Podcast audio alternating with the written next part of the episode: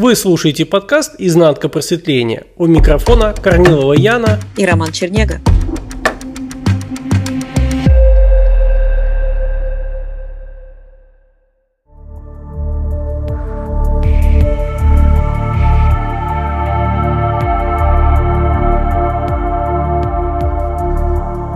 Яна, я вот в коем-то веке зашел в Facebook и увидел у брата в ленте книжку. Она у него на столе лежит. Называется «Поток. Психология оптимального переживания». Мне заинтересовала чем-то книга.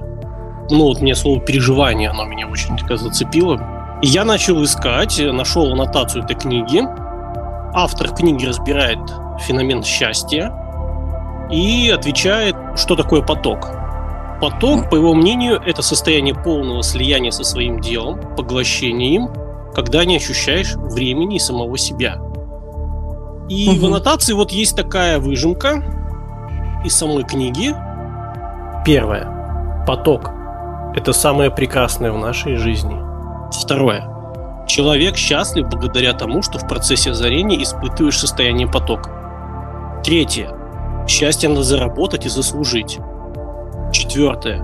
Эта книга – редкий пример служения науки человеку. Но смотри, Ром, если рассматривать матричную жизнь и типичное обывательское мнение, предположение, мировоззрение и парадигму, то да, в принципе, отражено с точки зрения спящести очень верно. То есть фактически, чтобы человек ничем не мучился, не суетился, ну, не переживал, не загонялся, не страдал, не депрессировал, ему нужно во что-то уйти с головой. Но как бы нырнуть так, чтобы уже даже никогда и не задумываться, что он нырнул, что надо выныривать, и надо ли это вообще.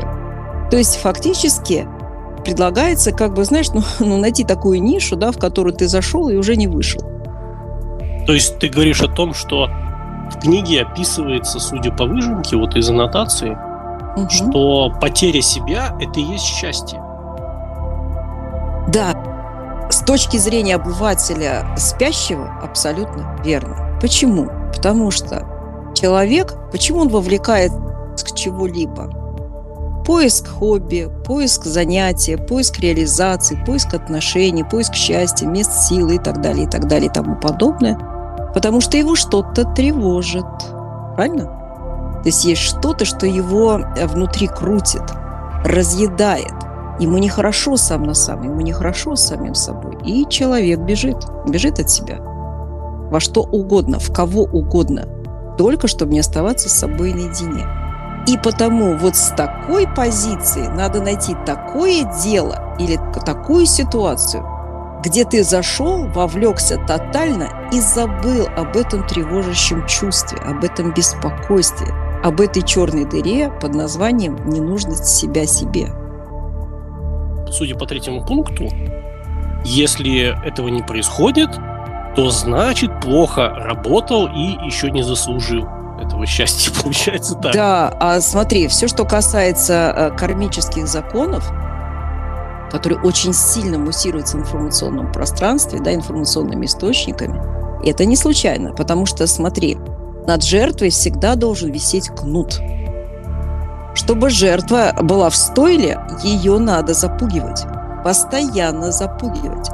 И поэтому на всех уровнях, от мала до велика, условно говоря, то есть в каких-то маленьких деталях или в глобальных вещах, человек должен чувствовать себя мелкой сошкой – маленькой такой ненужной, никчемной, несовершенной пешкой. Только тогда в таком формате, в таком состоянии человеком легко управлять. И информационное поле успешно с этим справляется, навязывая человеку, что он частичка в этом огромном глобальном мире. А по-другому как? А как по-другому держать человека слугой, рабом и жертвой? Только когда он маленький. Только когда он один из огромного бесчисленного количества чего-то большого. Правильно? Да, человек, он не больше муравья должен быть. Ни в коем случае. Теперь смотри, знаешь еще, это такая своего рода информационная индульгенция, когда, говорит, счастье нужно заслужить. Ну, то есть смотри, вроде бы рецепт дается, вроде бы все это есть, но если у тебя это не случилось, не заслужил. Не заработал, да, еще Да, не заработал, да, понимаешь, то есть это, вот представь себе, так, гипотетически моделируем ситуацию. Ты директор завода, да? Ты вот у тебя все трудятся, трудятся, трудятся, трудятся, а ты им говоришь, в этом месяце не плачу зарплату. Не так трудились. Ну, свинья полнейшая. Да, пройдет такой вариант? Не пройдет. А вот с таким Богом, с такой вселенной, с таким мирозданием очень даже проходит. И потому вот такие дельцы, которые торгуют, да, вот, вот такой информацией на рынке духовно-эзотерических услуг, психологических услуг, да, и так далее, и тому подобное, они как раз и пользуются вот этими законами спихивания на карму, потому что когда есть на что переложить ответственность, тут ничего проверить нельзя. То есть, понимаешь, есть такое библейское выражение «Бог поругаем не бывает». Но те, кто использует подобные вот вещи, подобные книги, подобные информационные сигналы, они, видимо, не ведают об этом. И получается, они лепят из Бога нечто такое уродско-кощунственное. То есть Бог может создать человека таким и сказать, ах, ты в прошлой жизни вот делал то-то, то-то, и теперь я тебя посылаю в эту жизнь, и давай-ка ты расхлебывай. И тогда возникает вопрос, и в какой же жизни этот человек когда-либо будет счастлив? Предполагается ли вообще это счастье тогда, если исходить из парадигмы такого Бога и такого мироздания? Это нормально, что ни я нифига не помню свою прошлую жизнь, а за нее отвечаю? А пофиг, Об этом человек не задумывается никогда? Нет, его устраивает такой бог, понимаешь, такой слепой и яростный бог, жаждущий возмездия. То есть он специально, вот гипотетически берем человеку дать, допустим, ребенку дать какую-то таблетку, он ничего не помнит, он что-то делает, а потом его вернуть в чувство и сказать, а я тебя сейчас накажу за то, что ты сделал. А человек говорит, а я не помню. А это не важно, важно, что ты сделал. И смотри, даже есть такое понятие, как состояние аффекта, и то оно на суде, в судебном процессе, да, учитывается. То есть если были какие-то отягчающие обстоятельства или какие-то побочные моменты, но которые, тем не менее, оказывают воздействие на ситуацию, когда ты ее разбираешь. Но почему-то ситуация с Богом нет. Вот твоя бабушка согрешила, ты расхлебываешь. И так удобно. И получается, смотри, что человек, он пыжится, пыжится, покупает, покупает такие книжки, такие курсы, такие семинары, да? И приходит и говорит, слушайте, я столько купил, столько сделал, мне не получается. Ему говорят, не заслужил еще.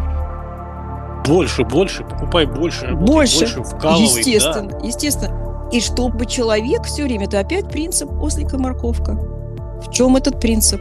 В том, что расстояние между мордой ослика и попкой морковки оставалось неизменным. Но спящий человек на это не обращает внимания, он вообще об этом не ведает. Потому им легко управлять. Ты еще Под- знаешь, какой пункт вот э, хотел на нем заострить, что эта книга редкий пример служения науки человеку. Для меня это просто какой-то тихий ужас. А знаешь Нет. почему? Потому что вроде бы как серьезные люди, они должны именно брать серьезную информацию, как они полагают, из для них э, серьезных авторитетных источников. И получается как бы нечто вроде психологии, эзотерики, да, философии, оно немного стоит особняком. Но не такие-то точные науки, как там математика, физика и так далее. А здесь вроде бы вот надо бы как-то это увязать, то есть сделать мостик. И смотри, это, естественно, такая подача, это завуалированный гипноз. То есть специально сделать всеядным данную книгу для того, чтобы серьезный человек подумал, а, да, здесь как бы уже наука, здесь уже как бы серьезные вещи, это не шутки, это не какая-то желтая пресса там, да, или такое просто читалово, которое там в поезде продается от нечего делать, читаешь, да? А это именно нечто серьезное и уже чуть ли не одобренное наукой. И тогда тот человек, который не хочет причислять себя к эзотерикам, к этим адептам, проглатывает подобную литературу, потому что все равно чувствует, что что-то не то, что-то не так, и где-то бы надо получить эти ответы. И вот, нате вам, пожалуйста, на такой спрос есть, как говорится, свой продукт. Это как печать, знаешь, такое, одобрено. Да, И человек сразу, о, да, это мое, можно читать. А второй пункт, Ян. Человек счастлив благодаря тому, что в процессе озарения испытывает состояние потока. Давай так. Человек, которому тревожно, скучно, неинтересно сам на сам, он все время хочет во что-то влезть. Правильно? Чтобы что? Отвлечься. Чтобы отвлечься, ему надо вовлечься. И получается, человек трактует подобный поток, вернее так, он вовлечение трактует как поток, а по факту нет, это тотальная обусловленность.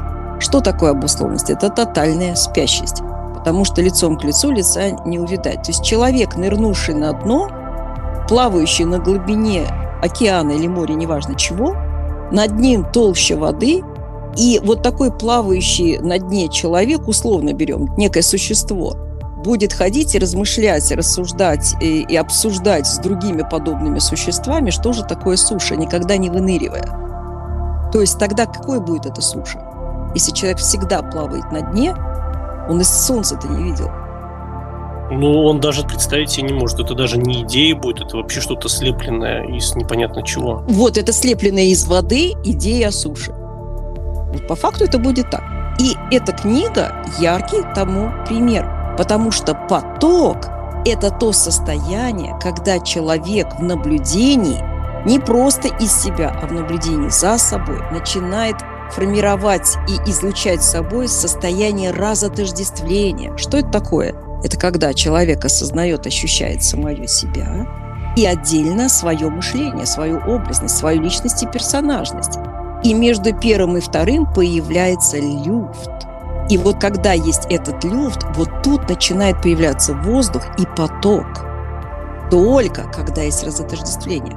В обусловленности есть только игра в любую иллюзию, пинг-понг иллюзий. И ничего больше. Никакого потока там быть не может. Потому что цель, суть бытия – осознание сознания бытия через себя и посредством себя – именно осознание не в плане, дай-ка я подумаю, что это такое. Ну, это может быть вот это или вот это, а может быть еще что-то. Нет, это игра ментальная. Именно осознавание, то есть чистая, тотальная осознанность. Вот что является потоком.